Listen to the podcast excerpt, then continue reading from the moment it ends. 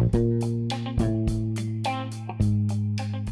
Hola, ¿qué tal amigos? Mi nombre es María Pavón y le doy la bienvenida a un nuevo podcast. En esta ocasión estaremos hablando de un tema que nos concierne tanto a las mujeres como a los hombres, ya que estamos expuestos a ser víctimas de él, es la violencia de género.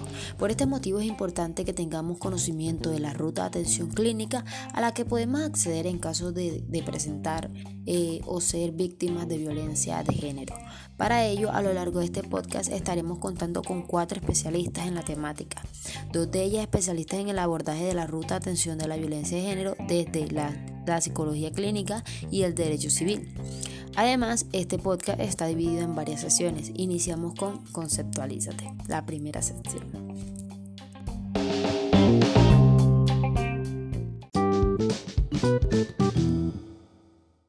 Hola a todos nuestros oyentes, soy María Osorio y empecemos abriendo este podcast con la siguiente pregunta y es ¿de qué trata la ruta de atención clínica en casos de violencia de género? Para responder contamos con nuestra estudiante de psicología experta en violencia de género, Stephanie Jiménez. Bienvenida. Es un completo placer de verdad para mí poder estar el día de hoy con ustedes compartiendo conocimiento y enriqueciendo también nuestra persona y lo que nosotros constituimos durante muchísimos años de carrera como psicóloga, ¿verdad? Entonces, eh, ya respondiendo puntualmente a la pregunta, me permito citar lo expuesto por el Ministerio de Salud en el año 2021 y dice de la siguiente manera. La ruta de atención integral para víctimas de violencia de género se entiende como el conjunto de acciones articuladas que responden a los mandatos normativos con la finalidad de garantizar la protección de las víctimas, su recuperación y la restitución de los derechos que han sido abolidos en estas. Eh, este es un conjunto de acciones que responden a los mandatos para garantizar una protección hacia la víctima, hacia su recuperación y su restitución de sus derechos. Entonces, ¿a partir de qué nace esta, esta ruta de atención?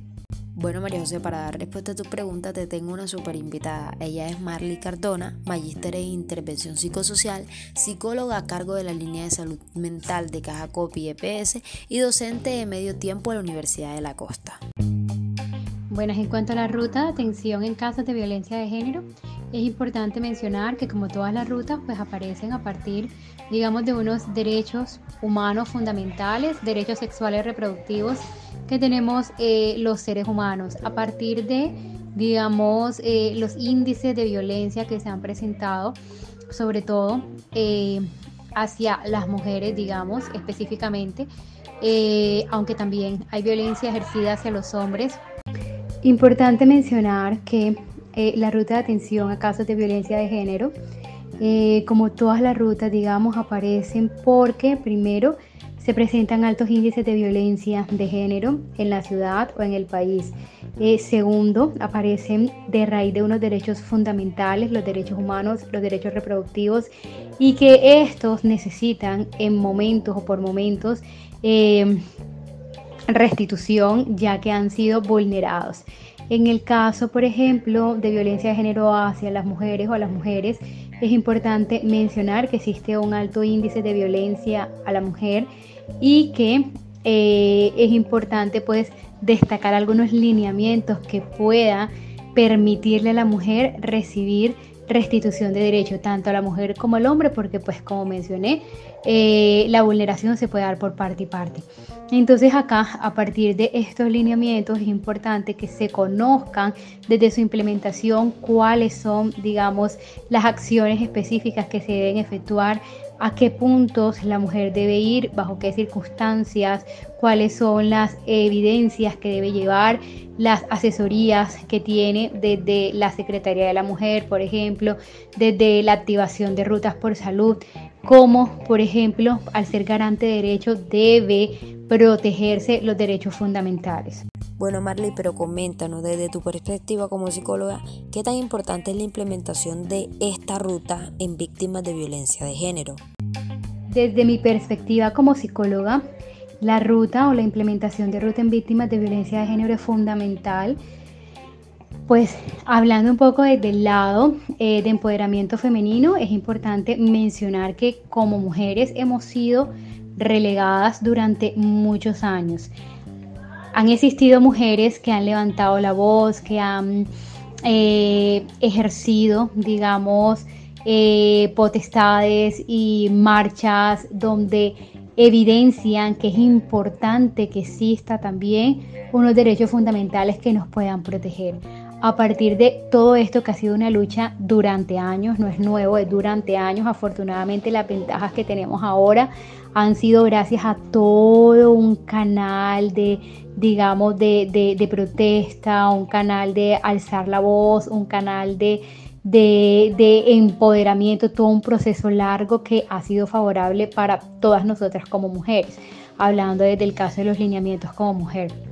Entonces, Importantísimo, por ejemplo, que nosotros como psicólogos, estudiantes de psicología, conozcan cuáles son estas rutas, conozcan y tengan una perspectiva clara de esta ruta, conozcan y puedan asesorar, por ejemplo, a mujeres eh, que son víctimas de violencia y sabemos que el ser víctima de violencia no solamente es eh, un maltrato físico, eh, o que sean golpeadas. Hay diferentes formas de violencia que se pueden estar ejerciendo en una mujer. Primero conocer cuáles son las formas de violencia que existe, primero conocer cuáles son esas rutas específicas, cuáles son esas instituciones garantes de derecho y cómo podrían acceder desde un número telefónico, desde las líneas gratuitas, desde la Secretaría de la Mujer, desde salud, por ejemplo, que en cualquiera de estos casos, salud, Secretaría de la Mujer, educación, eh, fiscalía, desde cualquiera de estas entidades se podría acceder a la activación de ruta inmediata para que a través de una denuncia puedan restituir estos derechos hacia las mujeres. Hablando en el caso de las mujeres, no obstante, también existen eh, rutas específicas eh, para la atención a violencia de género en caso de también eh, género masculino, entonces es importante también pues conocerla. ¿Quiénes pueden realizar la denuncia ante la comisaría de la mujer? Bueno, si nos vamos un poquito más a la parte legal, el artículo 24, por ejemplo, de la Ley Nacional 26485, nos plasma que la mujer afectada o su representante legal pueden realizar la denuncia. Eh, cualquier persona cuando la afectada tenga una discapacidad o que por su condición física o psíquica no pudiese formularla. Bueno, ya haciendo más que todo puntualidad en cuanto de los casos de violencia contra la integridad sexual, por tratarse de un delito de distancia privada, la mujer o la víctima afectada es la única persona legitimada para realizar la denuncia. Además de ello, se debe tener en cuenta que esta denuncia de tipo penal será completamente obligatoria para todo individuo que se desempeña, ya sea en servicios asistenciales, sociales, educativos, de salud, públicos, privados, en todo ello. ¿Me va a entender? En cuanto las manifestaciones que se tienen eh, contra los tipos de maltrato sufrido por los niños o adolescentes, es importante hacer un hincapié en esto. Y es que siempre, pero siempre hay que establecer una articulación con el servicio, ya sea local o zonal de promoción y protección de derechos de los niños y adolescentes. ¿Por qué? Porque esta denuncia se debe realizar ante entes tales como Fiscalía de Tumo, comisarias, tribunales, juzgados de familia y por último, pero no menos importante, juzgados de paz. Si tú, querido oyente, que nos estás escuchando en estos momentos, te has identificado o eres víctima de género y deseas ser escuchado o escuchada, María Pavón, ¿cuáles serían esos pasos para ayudar a las personas vulnerables? Bueno, tengo entendido que se puede acudir a su EPS si se les ha afectado de forma física, psicológica, económica o académica. De todas maneras, se pueden dirigir al servicio de urgencia de su EPS. Eh, también se puede pedir apoyo en la universidad. ¿Cómo? Se informa de la situación personal a la universidad a través de los siguientes canales. Pueden ser la Oficina de Bienestar Estudiantil Universitario, que está ubicada en el bloque 13 y que se abre de 8 a 12 pm y de 2 a 6 eh, pm. también con las líneas amigas de WhatsApp 300 714 3847 o por medio del correo de convivencia de la Universidad de la Costa que es convivencia unicosta.edu.co y el comité de convivencia laboral arroba unicosta.edu.co. Hay que recordar que si no ha realizado el primer paso no hay inconvenientes. Puede después de realizar la ruta interna ser acompañado a recibir atención adecuada en aspectos psicológicos, médicos, jurídicos, sociofamiliares y académicos. Una vez realizado lo anterior informado, eh, se permitirá la denuncia adecuada a las autoridades encargadas para la adopción de las medidas de protección, las cuales eh, son dirección del programa, la Oficina de Control Interno, el Comité de Convivencia Laboral y la Fiscalía General de la Nación. Bueno, y siguiendo con nuestro magnífico e interesante podcast, eh, pasamos a la segunda sesión llamada Mitos y Verdades.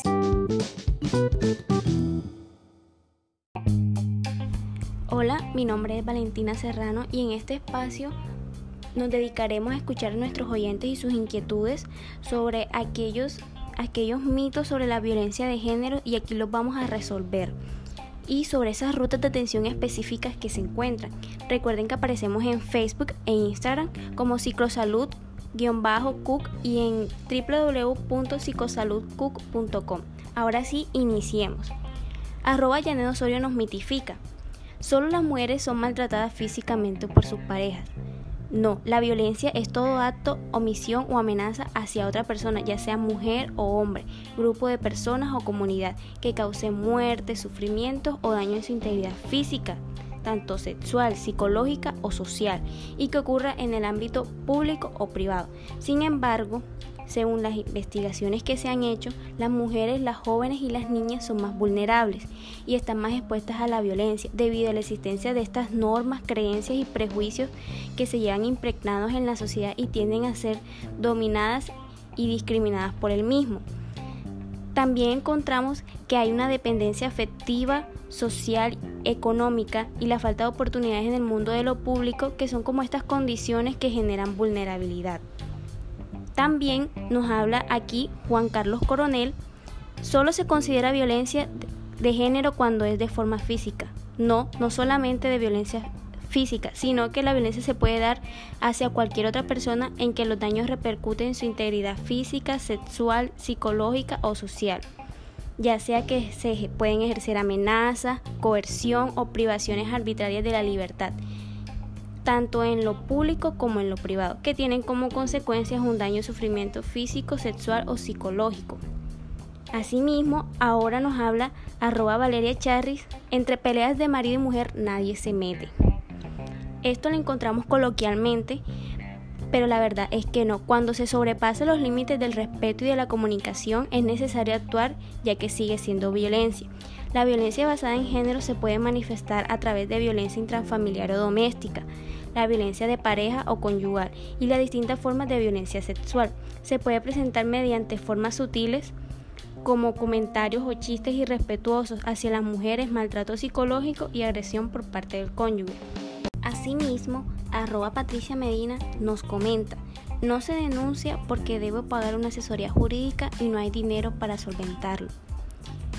La verdad es que las mujeres tienen derecho a contar con orientación, asesoramiento jurídico y asistencia técnica legal, con carácter gratuito, inmediato y especializado, desde cualquier autoridad que conozca el hecho. El costo del servicio debe ser cubierto por el agresor y le corresponde al Estado cobrarle al perpetrador de la agresión. En todo caso, si esto no es posible, le corresponde a la Defensoría del Pueblo prestar este servicio a las mujeres víctimas. Y por último, para dar cierre, nos mitifica arroba Juan Valdés. No se denuncia porque se tiene que ver al agresor nuevamente. Las mujeres tienen derecho a decidir voluntariamente si pueden ser confrontadas con el agresor en cualquiera de los espacios de atención y en los procedimientos administrativos, judiciales o de otro tipo. Una de las implicaciones de este nuevo derecho es que las mujeres no pueden ser obligadas a asistir a una conciliación y su no asistencia en ningún caso puede dar lugar a la terminación de los procedimientos iniciados, los cuales deben continuar por iniciativa de la persona que esté realizando la investigación. Y como era de esperarse, llegamos a nuestra sección número 3, llamada Intervención Interdisciplinar.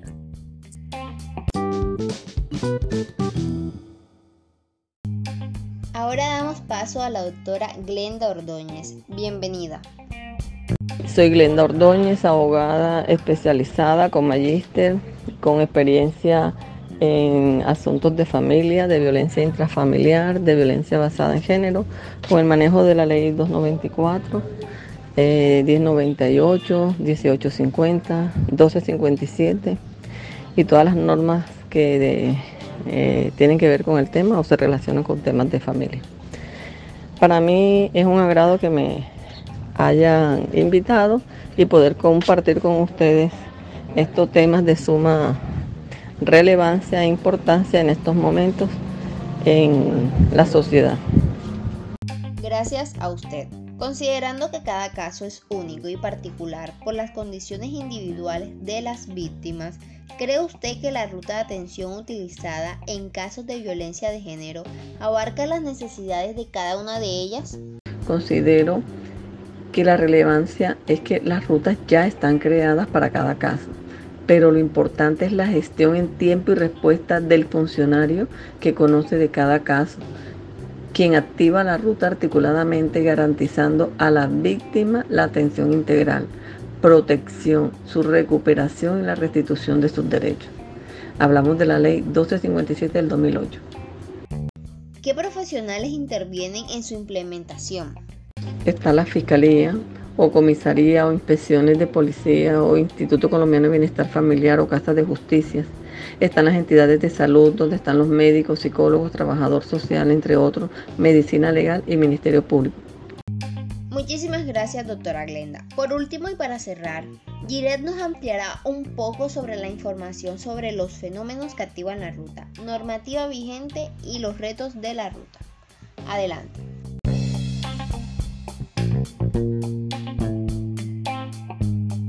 Muchísimas gracias María José. Entonces en este caso, como ya se mencionó, vamos a estar hablando de aquellos fenómenos que activan las rutas, entre los cuales encontramos diversos, pero vamos a centrarnos en lo siguiente. Primeramente, en la violencia de pareja, dentro de la cual se presentan conductas ya sea de índole física, me refiero de violencia física y psicológica. Otro de ellos es la violencia física, la cual indica, según un estudio realizado por la OMC en el 2015, eh, me disculpo, en el 2005, lo que pasa es que estoy tan emocionada de estar aquí con ustedes que la verdad a veces se me olvidan con puntualidad las fechas. Pero bueno, eh, continuando, en el 2005 se evidenció que a nivel mundial entre el 16% y el 52% de las mujeres sufren este tipo de violencia. Realmente es una cifra bastante significativa, ¿verdad? Como consecuencia de esto, también eh, podríamos estar hablando de la violencia familiar, la cual según la OMC se puede entender como aquellos malos tratos o agresiones ya sea de índole física, psicológica, sexual, infligidas dentro del contexto familiar y que por lo general son dirigidas a aquellas personas más vulnerables dentro del núcleo eh, relacional.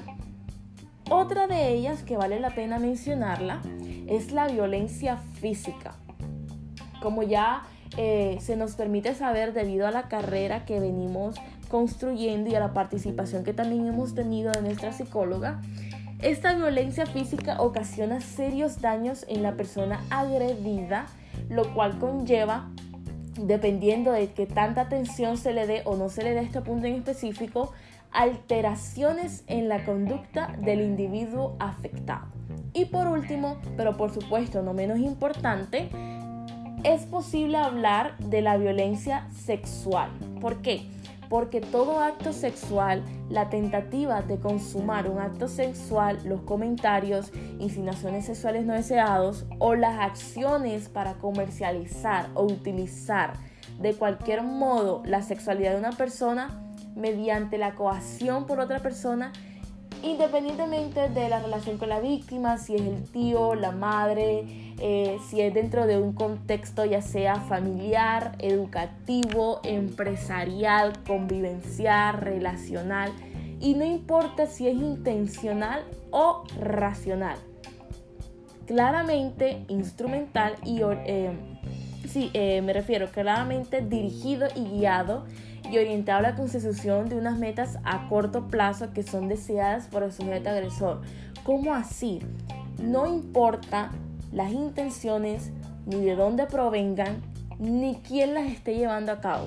Lo importante es qué y de qué manera se lleva eh, a la praxis como tal este acto, sin tomar en cuenta las necesidades o los derechos de quien es agredido. Agredido. Es ahí donde realmente se encuentra la importancia de este punto en específico. Ahora bien, en cuanto a la normativa que rige estas rutas ya mencionamos, ya mencionadas, se encuentra que esta comprende diversas leyes y decretos que hacen de esta un derecho, por supuesto, infalible para todas las víctimas. Entonces, me permito citar la ley de 1438 del 2011, específicamente el artículo 54, el cual indica gratuidad en la prestación de servicios de salud. Segundo, ley de 1616 de 2013, mediante la cual se expide la ley de la salud mental. Tercero, Ley 294 de 1996, relacionada con la prevención y sanción de la violencia intrafamiliar. Cuarto, Ley de 1908 del 2016, correspondiente al Código de Infancia y de Adolescencia.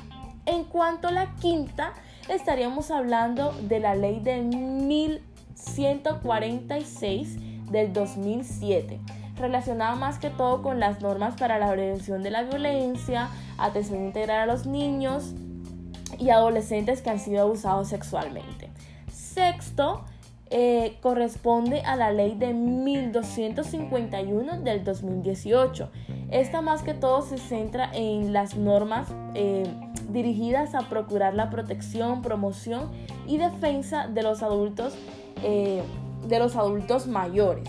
Es decir, más que todo abarca esta población mayor y compete en defender los derechos pertenecientes naturalmente a ellos. Y por último, pero no menos importante, en cuanto a la séptima ley, estaríamos hablando de la ley de 1542 de 2012, la cual busca más que todo garantizar la protección y diligencia en la investigación de los presuntos delitos de violencia contra la mujer.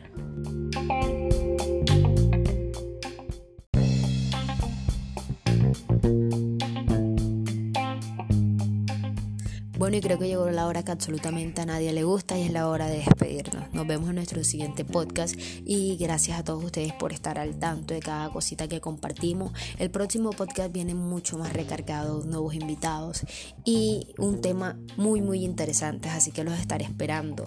De antemano le voy a dar las gracias a nuestro equipo de producción, eh, nuestra recolectora de información Estefania Jiménez y Yoneidis Lidueña, al igual que nuestras comentaristas y, e invitadas eh, nos dieron una información súper valiosa.